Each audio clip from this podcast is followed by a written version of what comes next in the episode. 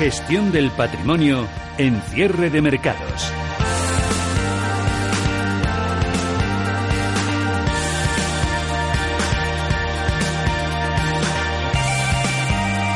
Gestión del patrimonio, hoy con eh, Ana Fernández Sánchez de la Morena, socia de AFS Finance y asesora del fondo Cocoro Gold Trend. Hola Ana, ¿qué tal? Muy buenas tardes. Hola, buenas tardes. Muy navideña además ya, ¿eh?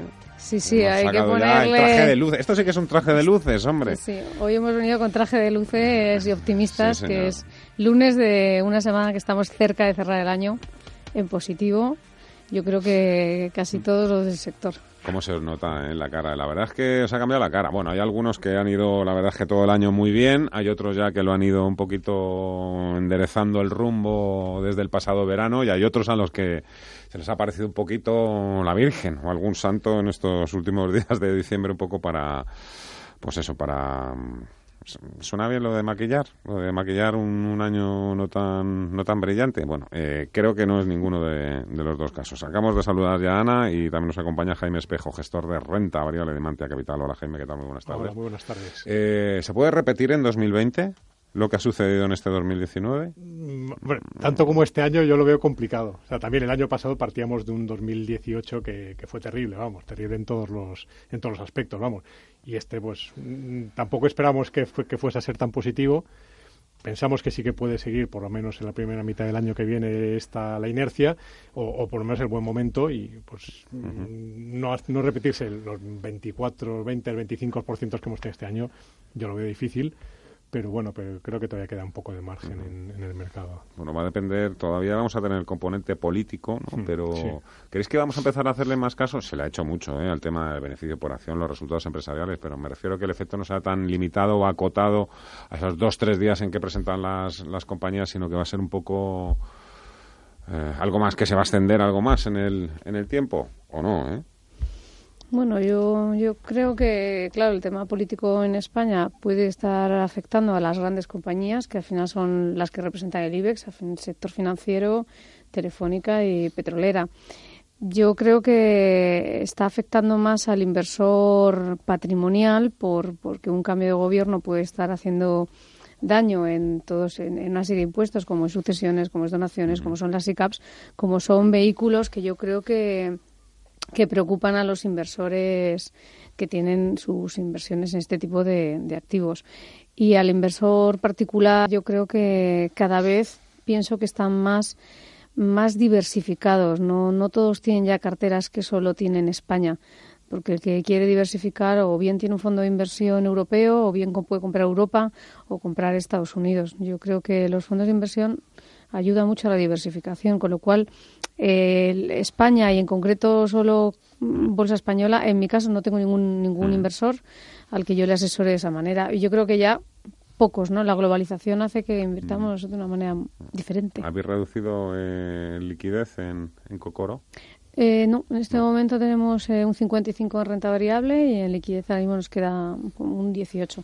Compramos renta fija hace un mes para, bueno, pues para tener la liquidez bien diversificada. Y creemos que vamos a cerrar yo creo que en tornos de entre un 9 y un 10% y empezamos el año con un 10% solo de renta variable, con lo cual hemos mantenido la prudencia si bien si la fiesta continúa y ponen la música y encienden las luces, pues hay que estar en la fiesta.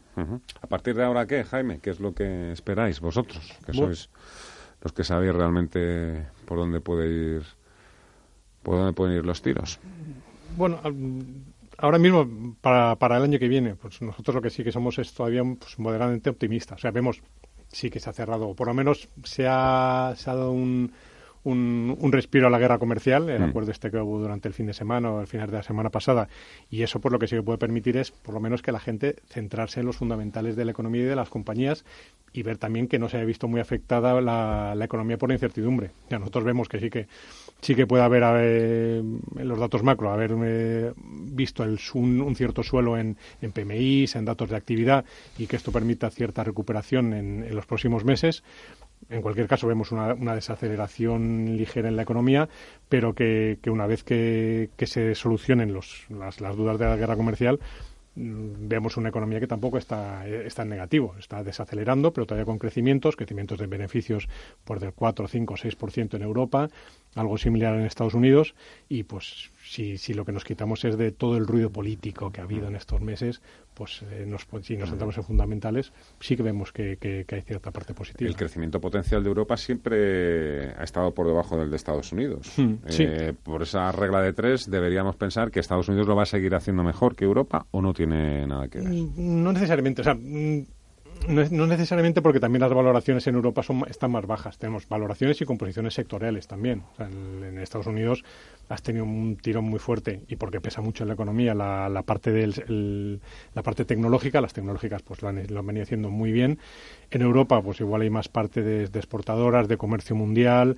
El, el sector financiero también pesa más, aunque ha caído mucho de peso en los últimos, en los últimos años pero, pero bueno, vemos que, el, que, puede recoger todo el camino que se ha dejado atrás en los últimos años, sí que podría recuperarlo durante, durante este año. Vamos, de hecho, nosotros somos más positivos ahora mismo en Europa que, que en Estados Unidos, sin ser tampoco muy negativos. También te digo, si, si vemos caídas en Estados Unidos, Europa no se va a quedar al margen, y menos en, o sea, menos por el, por todo el ruido y porque el refugio siempre está en, la parte estadounidense.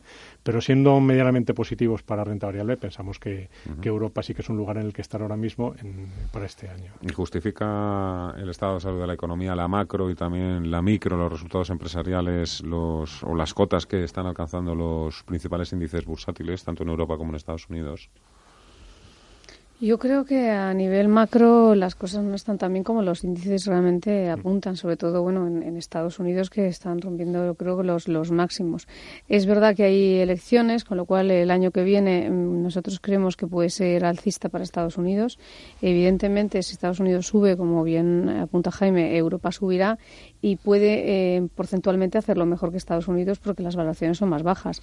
Pero a nivel macro yo creo que mm, estamos en un entorno donde las bajadas de tipos en Estados Unidos, las no subida de tipos en Europa, lo que están apuntando es que no hay un crecimiento sólido en el futuro y a que lo que está encima de la mesa es que no hay inflación y que el crecimiento está en entredicho, con lo cual yo soy moderadamente optimista. Eh, lo que tengo claro es que si Donald Trump quiere ganar elecciones, el mercado va a seguir alcista. Y para el año que viene, una de nuestras preocupaciones quizás es la guerra comercial Estados Unidos-Europa. Y ahí yo creo que todo lo que es algunos sectores se pueden ver penalizados. Estamos viendo cómo las exportaciones de aceite de oliva se han reducido prácticamente a cero a Estados Unidos. Entonces, bueno, yo creo que eso sí puede afectar a Europa y a algunos sectores. Pero en términos globales, siempre y cuando la guerra comercial se vaya mm, arreglando y la de Europa vaya empezando, pues veremos qué es lo que pasa en los mercados, pero no, no los veo especialmente negativos, porque hay unos bancos centrales soportando esta subida. Hoy hemos visto ¿no? a Ana Patricia Botín invirtiendo 12 millones de euros en acciones de Santander. Eso es comprar acciones, eso es mantener el precio del valor, invertir en el valor, bueno, si las propias empresas están recapitalizándose o comprando acciones propias, esto hace que los mercados suban y lo hemos visto el primer trimestre del año. Tuvimos unas subidas renta variable bastante altas con salidas netas de los inversores de los fondos de renta variable. Entonces, ¿quién está comprando? Los ETFs. Los ETFs, el mercado automático, mm, pero no el inversor final. ¿Está justificado? Los máximos, tanto en Europa como en Estados Unidos? Es caro. A mí me ha sorprendido mucho, o sea, el, comportamiento de este año nos ha sorprendido. Nosotros no esperamos, esperamos que fuese positivo, y como te digo, después de las caídas del año pasado, mmm, justificado. Se puede justificar, por un lado, porque tienes una liquidez en el sistema ahora mismo que, es, que está en, máximos y, y, de hecho, se ha vuelto a reactivar con las compras mm. de, los mm. bancos centrales europeos, las políticas eh, monetarias y esto, pues bueno, pues te, da un impulso nuevo o por lo menos te mete dinero en el, en el, en el sistema por valoraciones, la verdad es que ya empieza a estar en niveles más exigentes, pero tampoco están en niveles extremos, o sea, no estamos en niveles extremos de, del año 2007, del año 2000, o sea, no estamos en unos niveles de burbuja, porque yo no lo creo, y sobre todo viendo que el, que el, que el resto de componentes, de factores, no están, están en otro, en otro momento. O sea, estamos, tenemos tipos de interés en, en acero negativos, o sea, que no, que no, es, no supone ningún problema, mientras que en el año 2000-2007 estábamos en otros niveles. Eh, tenemos una, pues bueno, es un, un, un momento económico que sin ser tampoco excesivamente bollante, pero yo creo que tampoco estamos en niveles de, crisis, aunque sí que hay que actuar con, cautela en estos, en estos momentos. Mm. Que los tipos negativos van a seguir ahí, ¿no? Pues, el próximo año, los siguientes.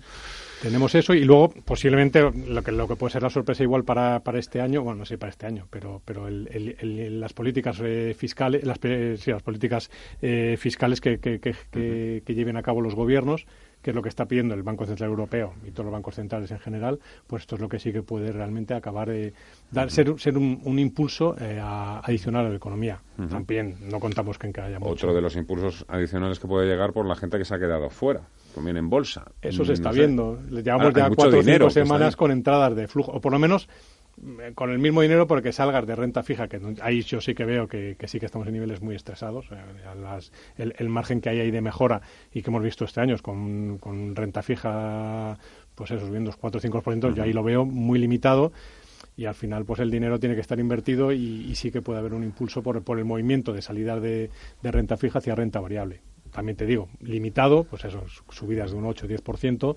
pero, pero que puede que, que, que sigue estando ahí en cualquier caso. ¿Me miras? No, eh, no, no, es una, pregunta silenciosa. No, no, no, miro por, por la peligrosidad a la hora de hacer todo tipo de pronósticos, ¿no? Porque la verdad es que el sentido común lo que dice es que, bueno, pues eh, el Brexit ya está en marcha, eh, tendrán que llegar a acuerdos y iremos conociendo los números. Eh, parece ahora que Estados Unidos y China pues se llevan un poquito mejor. Es que no, no se llevan bien, ¿no? El sentido común te dice, bueno, pues sí puede ser un año alcista, sobre todo, claro, con, con año electoral en Estados Unidos. Pero es que luego empiezas a pensar un poquito, no te vas muy atrás y dices, 2018 también tenía que haber sido un año alcista, ¿no? Una reforma fiscal de Donald Trump.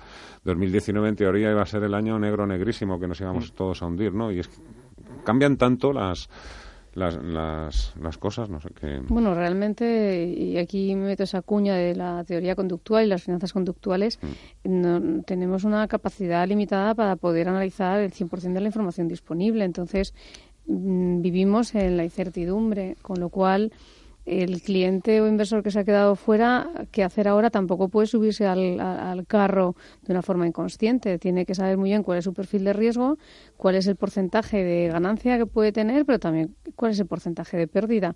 En estos niveles, si el mercado cae, y lo vimos el año pasado, en dos meses, octubre y diciembre, esa pica y un 20%. Eso es una barbaridad. Entonces, el porcentaje, en porcentualmente hablando, un 20% es mucho, pero si ese 20% lo, lo, pasas a euros y ves la cifra en euros que puede perder tu patrimonio, tal vez eres más consciente de cuánto riesgo estás dispuesto y capacitado para asumir. Entonces, creo que, como tú bien dices, puede ser un año alcista y a lo mejor tenemos unos meses alcistas y luego se da la vuelta. Nunca sabemos si puede haber un conflicto geopolítico que está fuera de nuestro control. Lo único que podemos controlar es qué nivel de riesgo estamos dispuestos a asumir y qué nivel de pérdida máxima estamos dispuestos a asumir. Y la pérdida máxima hay que recordar que es 100. Más del 100% no vamos a perder. Porque el que invierte en futuros puede perder más del 100%, pero el que invierte en activo perderá como mucho el capital invertido. Entonces, eh, es una exageración, pero mm, hemos visto empresas caer mm. y respecto al nivel de riesgo, yo he visto entidades de banca comercial que ya no venden, no comercializan fondos monetarios en sus oficinas. Con lo cual, el cliente conservador tendrá que tener el dinero o en cuenta corriente, cuyo coste se lo van a repercutir próximamente, aunque hay entidades que ya lo están haciendo, o tiene que invertir incrementando su perfil de riesgo. Si el porcentaje de clientes conservadores, que es el mayor en España, tiene que invertir en fondos conservadores que tienen hasta un 30% de renta variable, tal vez la renta variable no va a caer porque eh, el inversor, queriendo o sin querer, buscando rentabilidad se va a ir a inversiones de renta variable. Bueno, pues ese es el mundo al revés que nos ha tocado vivir en estos momentos. Los tipos negativos, claro. Pagar por los depósitos, cobrar por las hipotecas y en este caso, pues... Y el conservador tiene que tener un riesgo en lugar de no riesgo. Ana Fernández Sánchez de la Morena, AFS Finance, asesora del Fondo Cocoro Trans y Jaime Espejo, gestor de renta variable de Mantia. Enhorabuena por los pedazos resultados que habéis conseguido este año con vuestras carteras. Desearos lo mejor. Si no os vuelvo a ver, que creo que no, de aquí a los próximos días, que tenemos nosotros unos cuantos días de, vacaciones también, con mercados cerrados. Así que nada, desearos lo mejor, buena entrada de año y nada, a darlo todo en el 2020, la próxima década. Muchísimas gracias a los dos. gracias.